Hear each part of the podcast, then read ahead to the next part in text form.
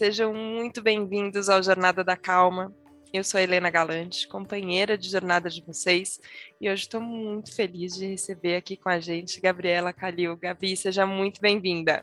Obrigada, Helena, que alegria estar aqui com você. Ai, estou suspirando aqui desde o momento que a gente abriu é, essa conversa, porque acho que ela começou de antes também. Participei recentemente de um projeto lindo, que a Gabi é uma das âncoras é, maravilhosas desse projeto, que é a Roda das Rosas. Tem o seu projeto do Sagrado Jardim, que eu queria muito saber, e é muito bonito. É, mas eu queria começar te fazendo uma pergunta, porque você me disse, me disse não, você disse para todo mundo que estava presente na Roda das Rosas, mas eu peguei para mim e achei aquilo muito bonito. Você falou no final do nosso encontro que você agradecia muito por ter olhos para ver a beleza das pessoas se descobrindo, é, a beleza das pessoas desabrochando. E eu achei aquilo tão bonito, porque o que eu sentia de você era isso, que você tinha olhos para ver e que você estava me vendo num processo de transformação que me atravessou ali durante aquele encontro. Então, eu queria começar te perguntando sobre esses olhos para ver, é, como, como você sente que eles foram se abrindo, que eles foram aprendendo a ver essa beleza na transformação das pessoas. Que pergunta linda, Helena, porque ela me transporta exatamente para um momento de uma mudança muito importante na minha vida. Eu sou relações públicas, originalmente, na né, primeira profissão, no ambiente corporativo. E dentro do contexto de um projeto, eu fui fazer uma vivência, um workshop chamado Ativismo Delicado, que tinha presente o Alan Kaplan, dos Artistas do Invisível, um sul-africano muito lindo, assim, a proposta dele, que é baseada na fenomenologia de Goethe, que é sobre a observação dos fenômenos da natureza. Então, ele chama esse trabalho de ativismo delicado, porque muitas vezes a nossa ação ela pode ser muito delicada nessa transformação. Simplesmente uma observação sem julgamento. Então, todo o trabalho que a gente fazia ali era observar uma semente de jatobá e conseguir visualizar a grande árvore de jatobá que já morava dentro daquela semente. E essa vivência tocou tão profundamente a minha alma, essa experiência né, de perceber que o olhar é a, a nossa maior ferramenta de transformação. Eu pude experimentar isso, eu pude vivenciar isso. E foi a partir dali que eu tomei a decisão de romper naquele momento com São Paulo, com o ambiente corporativo, com uma vida corrida. E ali eu tomei a decisão de vir buscar novos horizontes para o meu olhar. Então, eu iniciei esse novo processo como terapeuta, como facilitadora, buscando justamente a expansão desse olhar. Então, eu sinto que esse hoje é esse hoje é o meu instrumento de trabalho. Então, fiquei emocionada ouvindo a tua pergunta. Nossa, que. É... E eu senti que era uma coisa forte. É engraçado isso, né? Quando às vezes é, uma frase traz uma força quando a gente escuta e, e às vezes a gente não sabe todo mundo de, de vivências que teve, que teve antes disso. E esse exercício de, de observar a semente e observar o que, que tem ali, né? É, ele ele acho que é um, um belo antídoto, né, para nossa visão muito acostumada ao imediato. É, e, e eu eu estou no universo corporativo, né? Estamos aqui, Jornada da Calma, dentro desse, desse ambiente, desse espaço que a Editora Abril e a Veja São Paulo é, permitiram que ele surgisse aqui dentro também, e isso, isso é muito bonito, mas tem todas as demandas de viver em São Paulo, onde eu vivo, com, com os tempos onde são, é, e às vezes eu penso assim, tá tudo tão imediato na minha cabeça é, que abrir um tempo para para sentar em roda que abrir um tempo para olhar para para outras pessoas também, olhar para os meus processos, mas olhar também para o que está acontecendo em volta, ouvir uma música, é, de, é disso, é, é de uma sutileza é, que ela é muito potente também, né? Eu acho que a gente pensa às vezes na delicadeza e na sutileza como se elas fossem fazer só um, um não, não conseguisse fazer nenhum arranhãozinho assim na gente, né? Mas na verdade eu acho que talvez seja a força mais forte, né? Não sei. Eu sinto como você. Foi aqui nessa observação que surgiu esse sagrado jardim, porque quando eu cheguei nesse espaço onde hoje eu moro e trabalho, ele é rodeado de verde, plantas, de árvores frutíferas, de flores, e aqui já tinha uma roseira, uma roseira branca, de flores brancas, que estava florida quando eu cheguei. E aquele era um sinal, eu falei, é aqui, eu sinto que é aqui. E a roseira dava algumas rosas, né, na sua época de florir, e eu comecei a perceber que eu estabeleci um amor por esse jardim, sobretudo por essa roseira, e quanto mais eu olhava para ela, quanto mais eu contemplava a beleza dela, mais ela floria para mim. E foi aqui que eu entendi esse princípio da fenomenologia, né, que Goethe propõe na observação dos fenômenos da natureza a simples observação, a simples contemplação transforma o fenômeno, porque quando eu transformo o meu olhar, eu transformo vários mitos, vários mitos é, de escrituras sagradas vão falar sobre isso. No mito de Jesus e Maria Madalena, ela vai dizer, ele vai dizer ou ela vai dizer que com um simples olhar ele cura ela de todos os seus demônios. O que é demônio nesse lugar? Tudo aquilo que divide a gente, tudo aquilo que separa a gente, tudo que segrega a gente. E num simples olhar que reconhece ela na sua inteireza, que aceita ela como ela é, ela deixa de ter todos aqueles demônios. Então, quando a gente olha também né, no nosso julgamento, eu não tenho dúvidas que tudo que a gente mais precisa é desse olhar é, para dentro das empresas, para dentro das cidades, para dentro dos relacionamentos.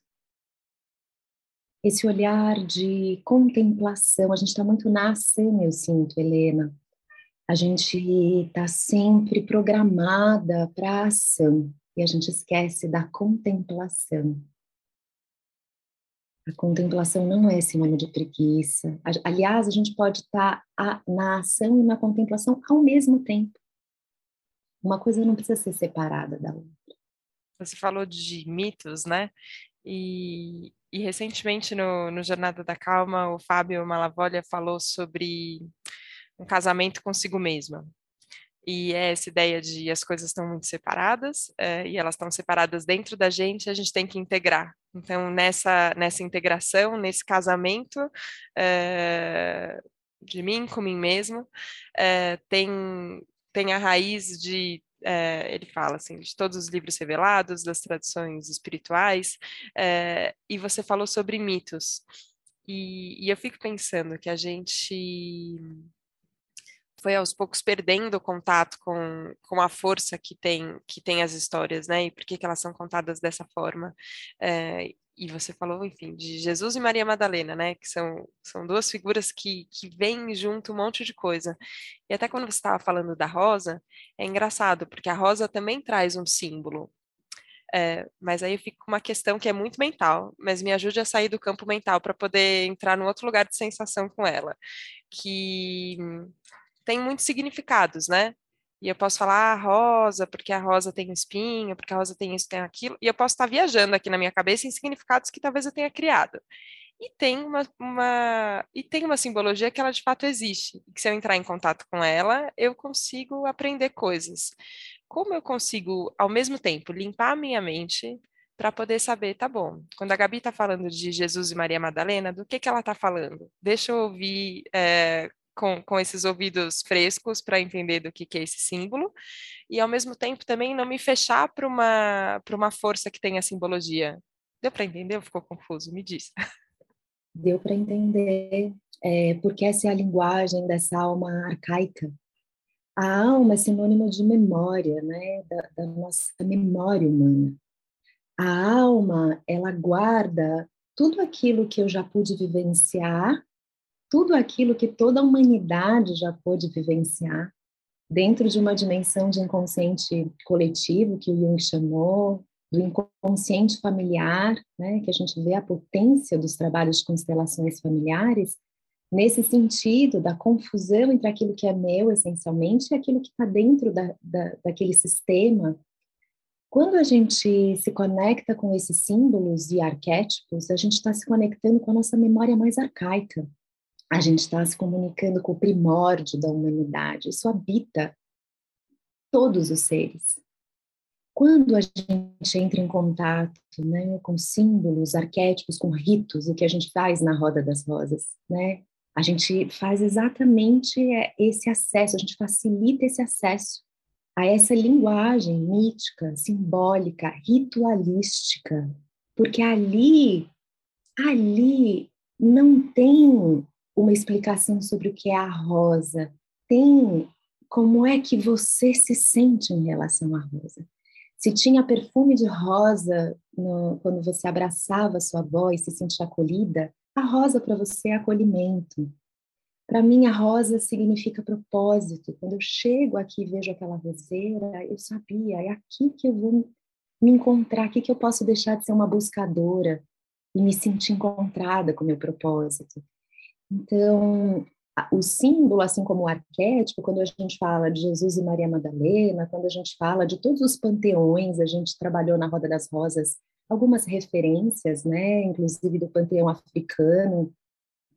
A gente vai buscar essas figuras míticas, arquetípicas em todos os panteões. O que, que a gente está buscando? Uma reconexão com essa alma arcaica, com algo que está disponível para mim. Eu posso eu posso acessar a força impetuosa de Ansan, eu posso acessar a, o acolhimento e a fluidez de Oxum, eu posso acessar a compaixão de Kuan eu posso acessar o amor incondicional de Jesus. Isso está dentro de mim, não está fora. Então, eu confio muito nesse trabalho que passa por essa reconexão com esses ciclos naturais. O Sagrado Jardim é muito sobre o que é natural, sobre essa observação do que é natural em cada ser e essa contemplação, porque num jardim, Helena, tem muita coisa para a gente fazer, tem sempre algo para podar, algo para adubar, mas geralmente não tem que fazer nada, é só contemplar. É só sentar e contemplar, não precisa de ação. Então, o trabalho passa muito, né? Eu sinto que o, propósito do Sagrado Jardim, e quando eu me encontro com a Carla Barrichello, que já esteve aqui com você também no Jornada da Calma, e a gente sente de abrir a vivência da Roda das Rosas, passa muito por isso que você trouxe, dessa integração, desse casamento com todas as nossas partes, onde nada fica de fora, onde tudo pode ser acolhido, onde tudo pode pertencer. É uma dimensão feminina, sem dúvida, porque a gente está falando justamente né, da contemplação em contraponto à ação, a, a esse lugar de vivência, de experiência, é, mas para que a gente possa reintegrar essa dimensão feminina, trazê-la né, para esse todo, para essa dimensão de totalidade. É muito. Eu, eu, comentei com você antes da gente começar aqui que a, a, gravação exatamente do Jornada da Calma, mas vou dividir com todo mundo que está nos ouvindo, que muito recentemente eu tenho ouvido essa orientação, que eu preciso é, me conectar com esse sentido feminino. E é muito curioso como a vida acontece, porque é, é justamente no momento em que é, eu assumo uma nova função no trabalho com a revista Cláudia, que está passando por uma transformação e que ela é todo o universo feminino. E a gente começa a falar em Cláudia agora sobre o sentido feminino. Então, para onde a gente está indo, tem essa questão de direcionamento.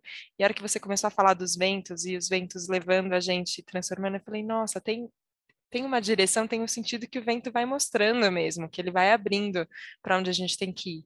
Mas esse sentido feminino também, também ele é sentido, né? Eu vou sentindo, é, não, não tem outro jeito. E, esse, e essa, essa ação da contemplação, né? Que, que, que, o jardim inspira na gente que, e que vocês, lindamente, tanto você quanto a Carla ali, é, conduzem a gente para esse, esse lugar, ela, ela tem essa energia feminina. E aí eu falei, nossa, mas que curioso que justamente nesse momento, que talvez o que eu mais precisasse trabalhar e que talvez eu tenha renegado por muito tempo, achando que isso era outra coisa, achando na minha cabeça que feminino estava ligado a outras coisas, falar, nossa, justo agora, tudo isso acontecendo. É, e, e, você contou um pouco de, de como foi esse processo de transformação, e eu observo ele de longe, né? Vamos contar que é a primeira vez que a gente está conversando, conversando só eu e você, assim, é, pessoalmente e virtualmente, né? Como, como estamos hoje. Mas acompanhando de longe, a sensação que eu tenho é que a sua trajetória foi aos poucos os fluxos te mostrando para onde iam. É, e quando vê, parece parece uma, uma grande sequência de coincidências, não sei se dá para chamar disso, assim, mas que vão apontando o caminho. Inclusive na sua formação, que ela também é muito vasta, não é, Gabi? Sim, é, sim, Helena. Você descreveu como foi. Eu nunca soube. Quando eu pedi demissão na empresa, uma empresa que eu amo, que até hoje eu tenho uma, um vínculo muito profundo, que eu admiro, um lugar que eu gostava muito, porque a gente tem essa sensação também. Só vai mudar daquilo que não tá bom. Tava bom, eu me sentia muito reconhecida ali, mas esse vento soprava para dizer existem novas paisagens te esperando. A minha a minha alma sentia. Eu não sabia nem aonde seria. E as pessoas já logo me perguntavam, mas você está saindo daqui, o que você vai fazer? Mas qual é o seu plano? O que você vai fazer? E eu disse, eu não sei.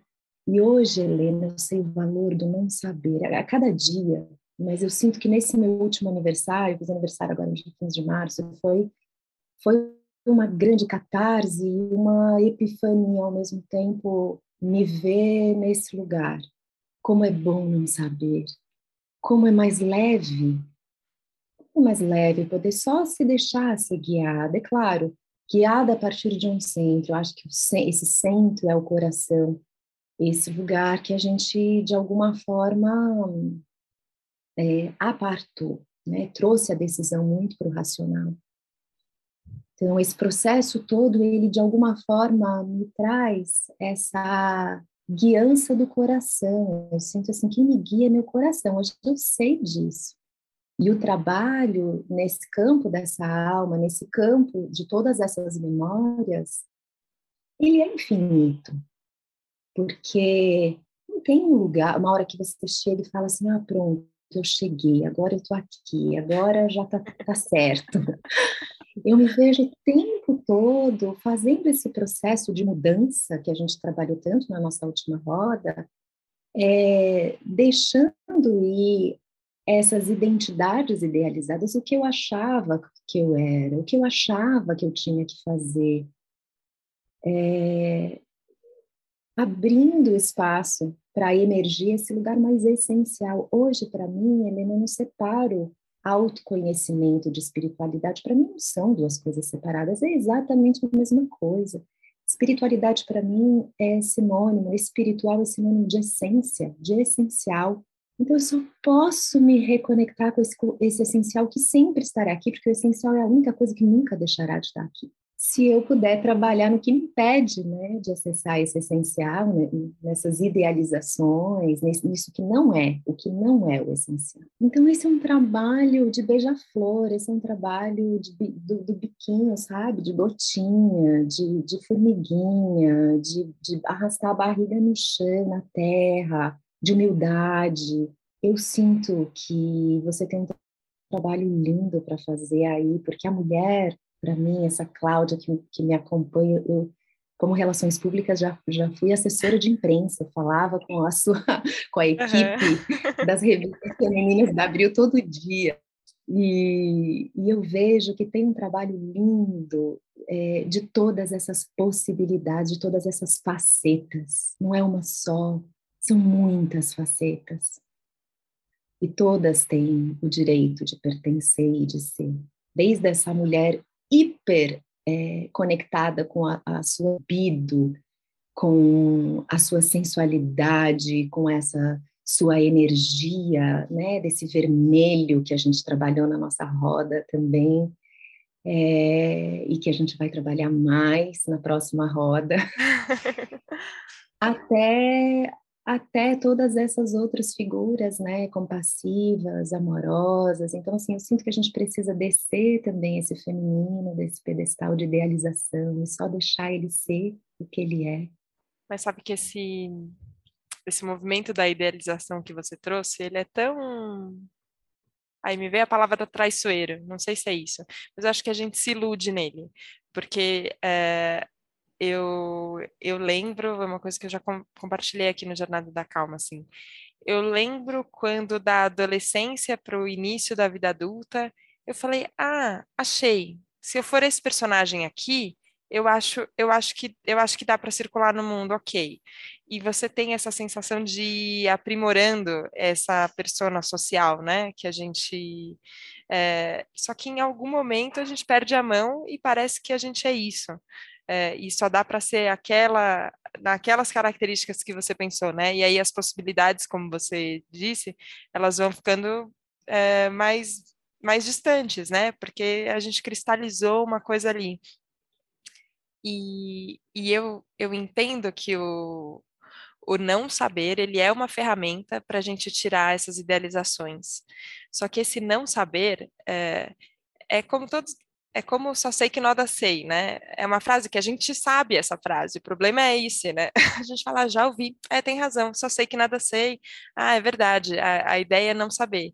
Só que entre falar de não saber e aceitar o não saber, tem um grande passo.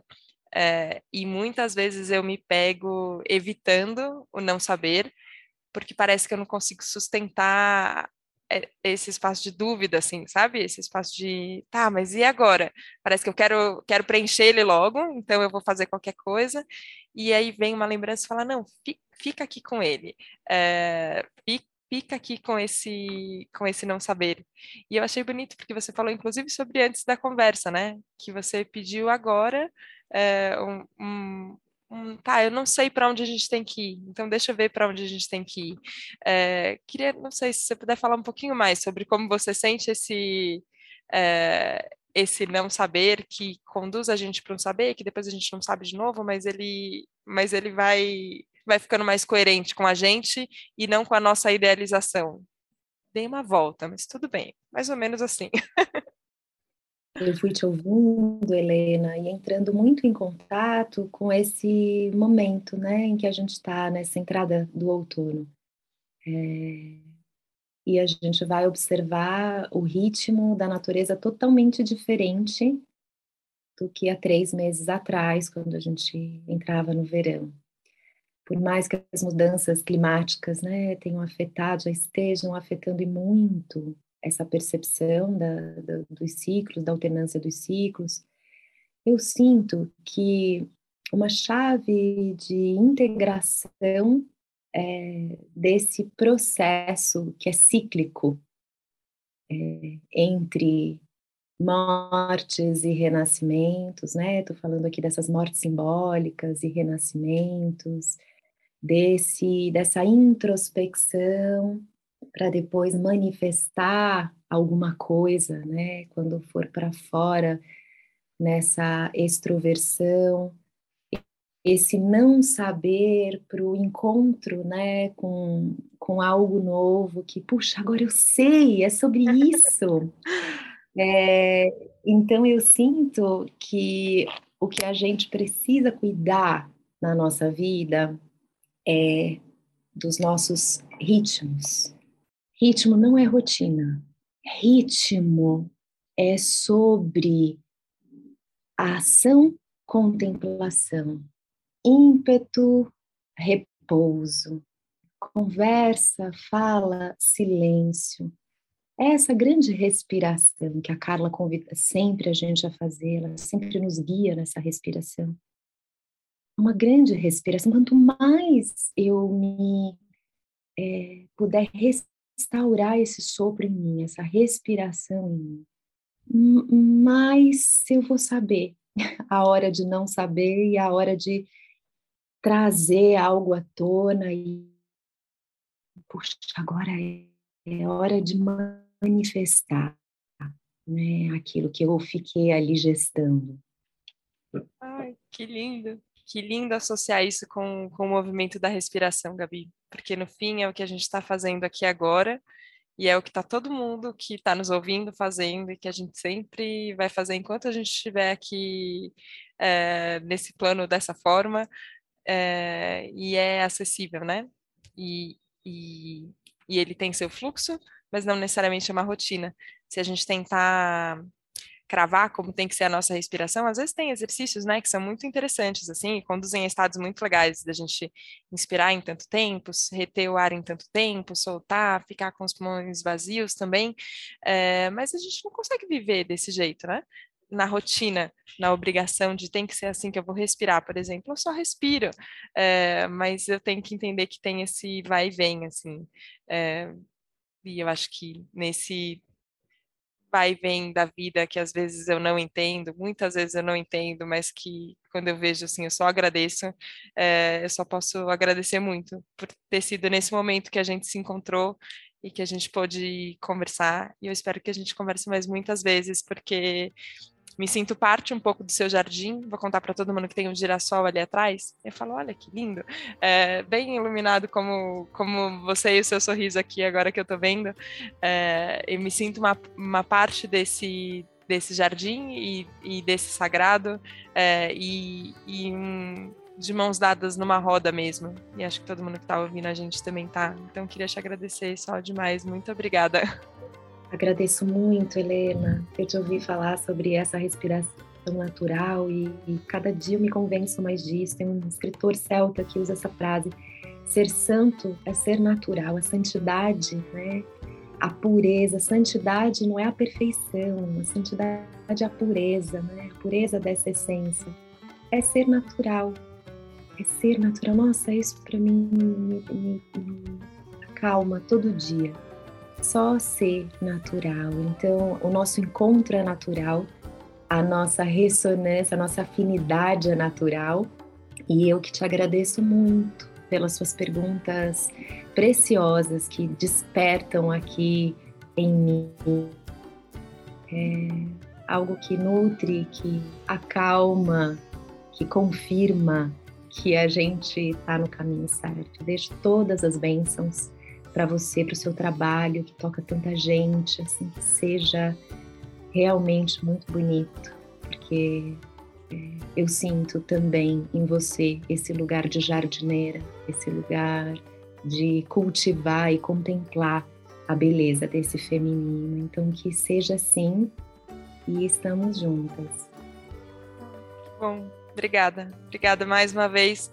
E obrigada a você que nos acompanhou hoje aqui nesse Jornada da Calma. Que o seu jardim tenha terminado muito mais florido e que a gente possa cultivar e ter olhos para ver tudo que ainda está, às vezes, dentro da terra, mas que pode sim surgir. A gente não sabe quando, mas a gente pode contemplar e observar. E isso é muito bonito. Obrigada, obrigada pela confiança, obrigada pela companhia. A gente se vê na próxima segunda, no próximo Jornada da Calma. Um beijo, tchau, tchau. Um beijo, tchau, tchau.